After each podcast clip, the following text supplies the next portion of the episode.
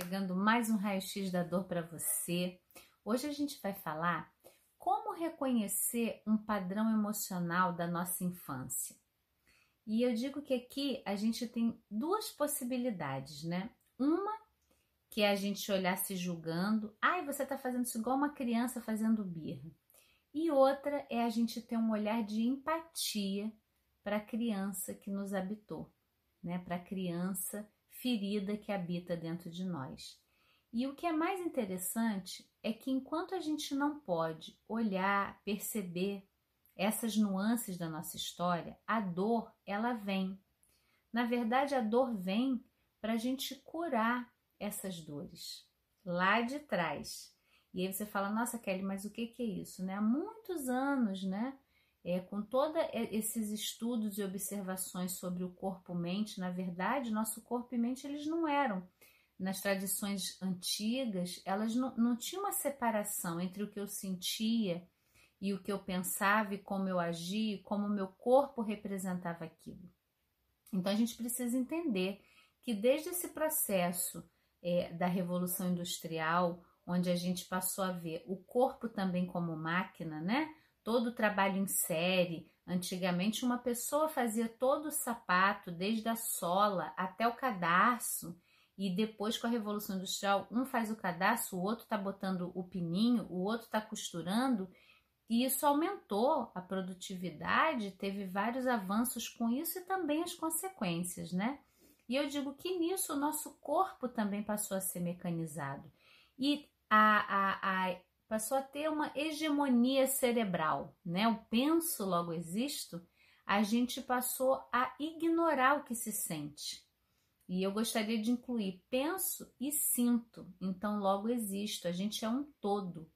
E eu digo que o que eu mais vejo acompanhando pessoas com dores é que o não reconhecimento dessas dores da alma, de dores ali antigas guardadas, faz a pessoa repetir, repetir e gerar mais dor no corpo, porque às vezes a única maneira que a gente tem de reconhecer é quando dói no corpo. Já observou? Falar assim: olha, eu tô com uma inflamação no ombro, o meu ombro dói, mas você chega e falar: olha, eu sofri tanto quando eu apanhava na infância, era tão dolorido para mim, eu me sentia tão mal.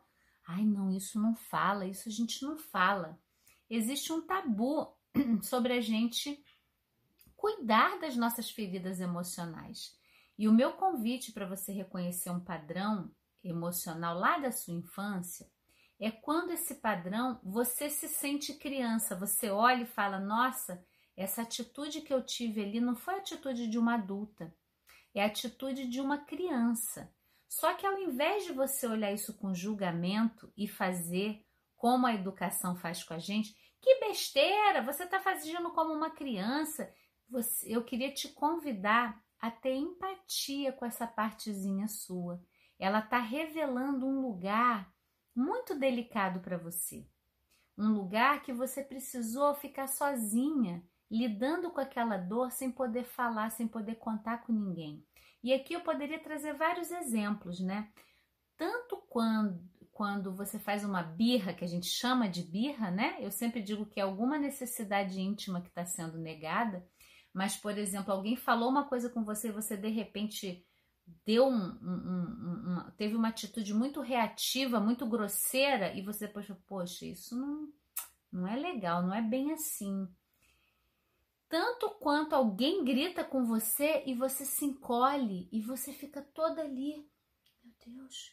E depois vem aquela ressaca, né? Eu devia ter respondido, eu devia ter me colocado, agir como uma criança encolhida eu queria te convidar, seja qual for a situação, e tem várias outras, eu trouxe essas duas para abrir o seu leque aí, você poder se enxergar em momentos em que você não se sente como a adulta que você é hoje, que pode se posicionar, que está segura, né? A criança ela é muito vulnerável na mão dos adultos. Os adultos dizem a gente acata, ou se não acatar tem consequências, ou a gente se rebela e também não é acolhido, é tido como rebelde.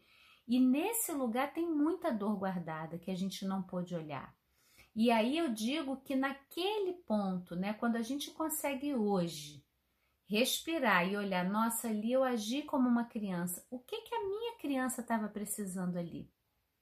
O que que eu poderia ter feito é, como adulta para acolher essa criança? E gente, isso é muito transformador. É claro que existe uma jornada, existe um processo para a gente cuidar disso, né? Mas esse é um primeiro passo muito importante de você sair da luta com a sua criança interna, acolhendo essa criança, dando voz para ela.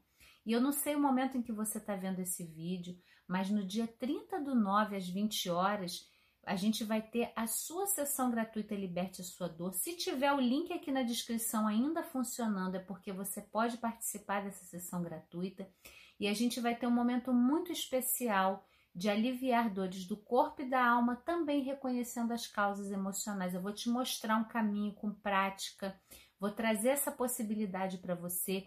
Então, se você sofre de dores há muito tempo e não sabe mais o que fazer, acha que já não tem jeito, você não pode perder a sua sessão gratuita e nem de acompanhar aqui o Planeta Eva, de seguir os conteúdos, porque você pode sim libertar a sua dor. Então, se você ainda não for dia 30 de 9 de 2021, você pode acessar o link aqui, deixar o seu e-mail para receber o, o, cadastro, né? Vai ter um cadastro para você participar dessa aula, ela não vai ser aberta nas redes sociais. Então, fica aqui o meu convite para você. Espero que você possa participar e libertar as suas dores.